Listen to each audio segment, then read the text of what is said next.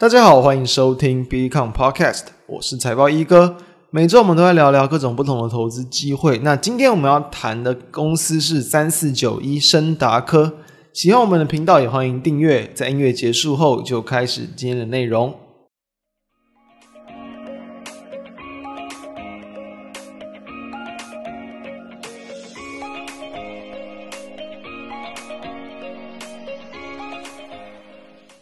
这周对于台股投资人来说，最重要的一件大事哦，不是台积电法说会哦，就是这个国安基金哦授权要去做进场。那当然，以过去几次的一个经验来看，过去七次大部分情况都是在台股跌破十日线、呃十年线之后，然后呢就进场去护盘嘛，大部分都有不错的一个效果，就是说几乎都是在一个相对的一个低点去做一个入场。这一次的一个环境比较不一样，就是这一次哦，这个台股根本连十日线都没有。十年线都没有跌破，所以就是说，在这一波就是一路的一个下跌，然后破万五的一个这个恐慌，其实就已经足以让国安基金决定要去做进场，代表其实现阶段确实市场就是一个很没信心的一个表现。所以，呃，当政府宣布要去做一个护盘，那当然更有机会会去维系住市场的一个信心。当然啦，你真正要去这个往上去做个大幅度的拉升，跟大环境跟总金还是有更大的关系哦。不管像资金跟筹码嘛，那当然升息就一定还是不利资金。那当然，在经济衰退的引诱会持续的一个存在，所以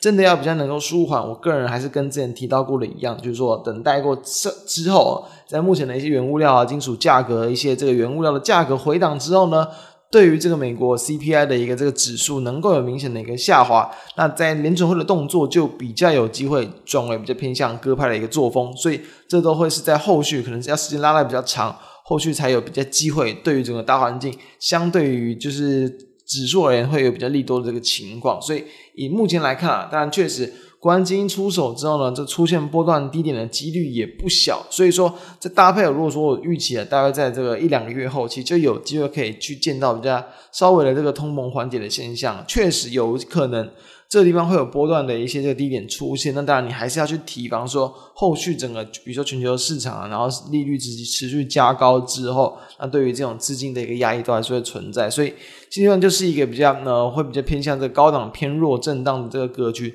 但是在这样的环境之中，依旧还是能够有找出这个比较不错的一些股票啊，所以说确实哦，先前我们就谈过非常多次的一些这个网通概念股，诶，其实近期很多个个股都有走出不错的表现哦，大家可以自己去看一下相关的个股，不然像比如说中磊哦、重企、建汉啊、智易、智邦、华星光、启基等等这些，就是不管像是光通讯嘛，或者是这种网络通讯设备等等的概念股。很多在最近这几天，我们录制时间是七月十四号，台积电召开法说这一天啊，都是这个率先大盘去突破近期的这个高点。所以说，当然了，在现阶段这个整个全球经济有衰退疑虑的情况之下，一些估值偏高的个股，那依旧在后续依旧会面临比较大的一个压力，所以也不是。推荐大家，就是所有的网通股，你都可以去追价进场。你还是要去评估说，到底现在的一个估值是不是偏低，然后未来的一个成长展望性如何？但至少大部分的个股现阶段的位阶真的是比较不高啊。所以说，预期我认为在这几个月都还是会有不小的空间可以去做一个期待。那当然，要买股票，你当然现阶段你不，我觉得不是说跟着国安基金去买。就是因为说，国安基金通常就是买那种比较有护盘性质嘛，台积电嘛，然后像是这个红海嘛，然后跟台塑啊一些金融股等等这些标的，其实当然，呃，他们一定就是会在下跌的时候去买进，所以你对于这种标个股啊，在波段上拉升的幅度预期不会到说非常高，但是呢，哦，就是呃，相对来讲，对于其他的一些成长股，只要能够稳住指数。对成长股就会有更多的一些发挥空间，最好是股价还是维持在一个多头的一个线型，然后表现又比较抗跌嘛。所以今天就是再回到我们现在所很常谈的这个网通类股，就是说，呃，低轨道卫星的这个概念股深达科。其实深达科大家是把它想象，它就是蛮纯的这个五 G 概念跟低轨道卫星的概念股。因为在呃深达科的法说会简报，其实也有一句哦，特别去列出说，那低轨道卫星加五 G 哦，就等于升达科。所以。这也是他们最主要的一个这个成长动能，因为他们在主要的一个业务上，就包含像是在这个微波，然后毫米波的元件跟天线这一块，占他今年上半年的营运大约是四十六趴，而射频天线大概是占四十一趴，所以最主要这一块其实就是跟应用到这种就是基地台嘛，然后宽频啊、无线传输嘛、卫星通讯等等，其他就是在这种电信网络的一个工程，大概是十三趴，所以最主要就还是在刚刚谈到了射频天线这一块，跟这个微波毫米波这一块。那其中呢，在微波跟毫米波的这一块里面，还可以再去拆成，就是说。针对到比较偏向这样五 G 的这种呃相关的网络的一些呃一些连线运输等等，大约是占三十三趴。那十三趴的部分，大概就是在这个低轨道卫星的这一块。所以啊，它当然虽然它是低轨道卫星的概念股，但其实对于它整体的营收的比重也不是到那么的高，还是以这种在这种呃射频天线啊，然后五 G 相关的一些无线传输等等比比例是比较高。所以我们要先去知道，其实在砷达科这一档个股哦。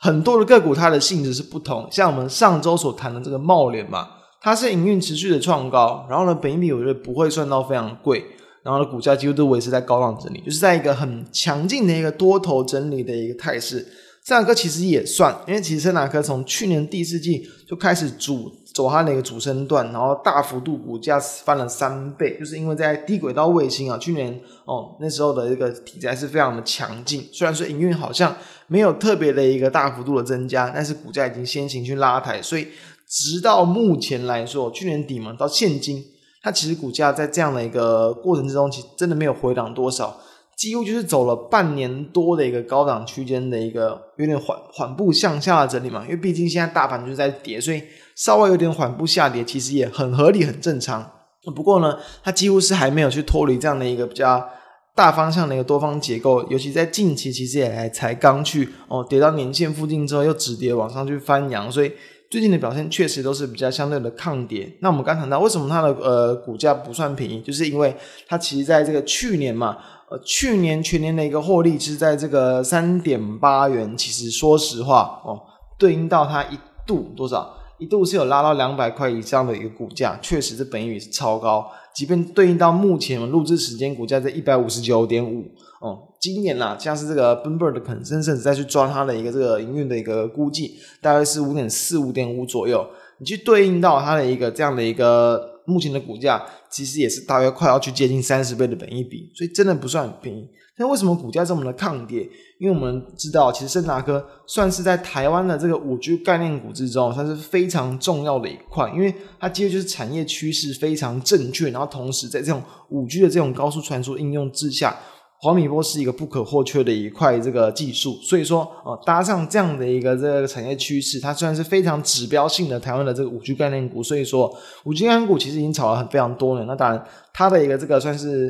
嗯性质啊特别的有可以去收回到五 G 的成长，所以当然市场给予它的本益比比较高，这也是理所当然的事情。所以大家先知道它的这个性质是比较偏向这样，就是呃未来的产业成长趋势是。非常的有机会去让砷达克受惠到，所以它的一个股价一般来说就是在去年市场去反映到它的低轨道卫星跟五 G 的题材之后呢，本比一直都是比较偏向偏高的这个情况。好，那我们就要知道说，其实像是它从它去年啦，它的营收是这个年增了大概就接近到十九趴的一个幅度，主要也是因为在这个嗯，当然这个在新冠之后的影响慢慢这个变少。还有以及它之先前陆续去耕耘的一些客户，其实订单都开始明显的放大，以及说其实真正啦这几年其实才是这个个股要去更积极的去做五 G 建设的这个时候嘛，所以说它的一些这个产品去搭上这样的一些基础建设潮，所以获利也也是有蛮明显的一个成长。啊，那我们就要知道说，在目前呢，其实在以森达科今年度目前所公布的一个这个状况来去看。深达科这个第一季啊，应该说呃，应该说第二季啊，最最近刚公布了第二季的一个获利是一点四七元，那累计上半年是二点一八，所以第二季就是几乎是赚了这个第一季的一个两倍以上。然后，然后这地方你不要去看它的一个年增，就是因为它第二季的一个这个。呃，一个获利其实比去年算是还小一点，就是因为去年有大幅的一个业外的一个这个收益，所以说其实就是我觉得就关注在今年跟去年下半年的一个获利就好。所以其实在今年第一季的一个这个表现哦，也没有说到很好，甚至比去年下半年的单季都来的还要低。但是第二季就很明显的往上拉上来，所以可以说啊，它在最近的营运算是非常明显的有这种一些产品的开始大幅度的增加跟出货，让它的这几个月的营收明显的拉起来。尤其在六月份，它六月份的营收二点二一一二点一二亿元，年增五十五趴，年增五十五趴，然后月增是有来到二十二趴的一个表现。它财报其实算是非常早公布的。那二月份的营收，四月份是比较差，主要还是在这个之前中国那边嘛，昆山封城的这个影响。那五月就已经开始陆续恢复正常。而六月份的部分，其实哦，圣马科他们自己也是有去提到说，它其实在这个低轨道卫星相关的产品哦，在光是六月份就已经年增了大约快要三百趴，就是呃订单真的是开始明显的来去做一个这个出货，就低轨道卫星的这个产品啊，出货真的明显的增加，所以他也是去看好说在下半年跟明年的获利成长。那当然，现在市场上目前是有些比较不同的一些疑虑跟杂音，就是说，因为在这个今年，包含像是。部分的一些这个大家知道低轨道卫星嘛，要往上去发射，要需透过这个火箭嘛，所以规格啊，这个法规的一些限制之上，容火箭的这个载体啊，就是容量，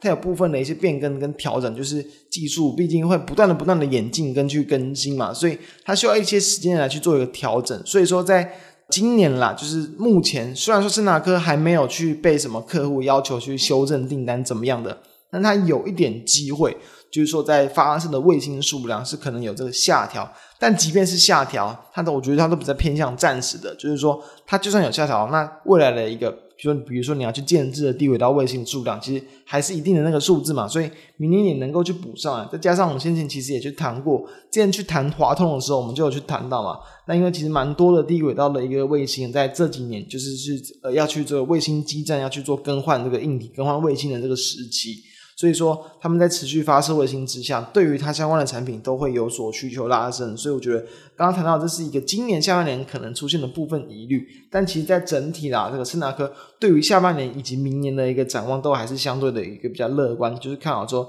这些相关的产品都会有比较明显的一个出货提升。所以，呃，展望我觉得是乐观的。所以从六月份我们就已经可以先去看到，哎，营运已经开始去往上拉起来。低轨道卫星的这个产品出货开始大幅度的一个增加，所以我觉得啊，五 G 炒了这么久，这算是它真正营运刚开始要去做开花结果，刚开始要去展现它的一个这样的一个成长性的一段时间，所以我觉得就刚好，其实最近也才刚公布完这个六月份的营收没多久，我觉得它其实对于它的股价。短线上还没有做到说非常大的一个这个激励，所以我觉得后续几个月的营收也是会是蛮重要的关注重点，能不能持续维持在这种两亿元以上的一个这个水平？我觉得对于它后续股价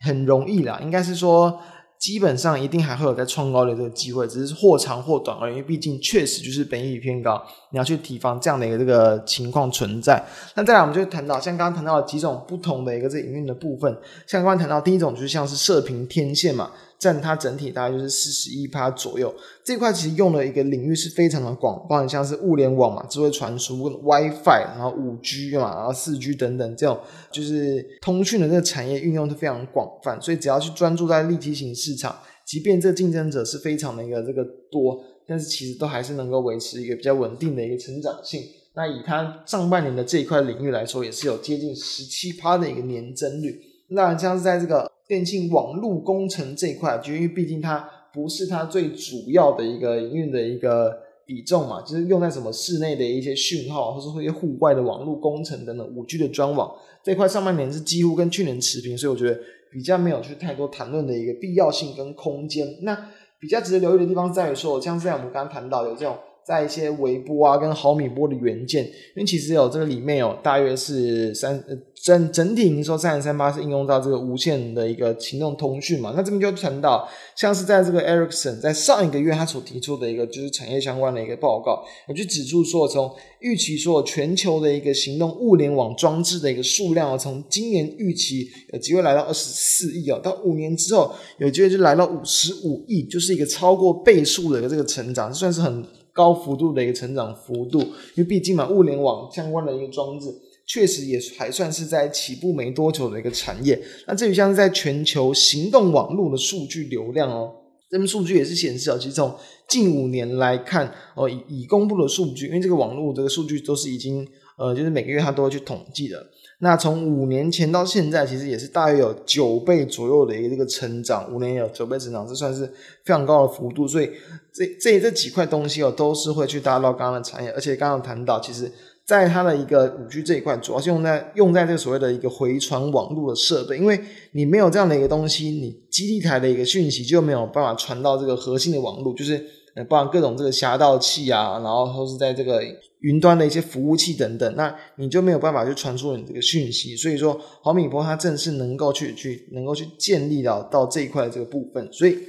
在目前的整体的一个产业趋势来看，圣达科我觉得它确实是就是有第一个就是搭上说这产业的一个成长，再包含像是在营运的旺季也是要去做接近。再就是说，这个出货也才刚开始显著的一个成长，所以我觉得说市场炒了这么多年的这个五 G 话题，诶，真的开始去显显示在营运上之后，好像因为是先前的股价已经先反映过，所以说呢，这种高成长的产业是比确实也比较难出现非常具有吸引力的一个这个价格。刚好谈到目前这个市场的这个 Bloomberg 可能在抓。它今年的一个这个预估获利大概是五点四、五点五左右，再到明年的话，大概是可以来到这个七点四、七点五。所以你即便用两一年多后的一个这个获利来去对到它的目前的股价，其实也是大约在二十倍的本益比上下。确实，我必须说实话，它的一个性质就已经就是走成这样，就是一个偏也是类似比较偏向高本一比的一个个股的表现。但是呢，不代表说没有便宜可以捡，它就不值得投资嘛。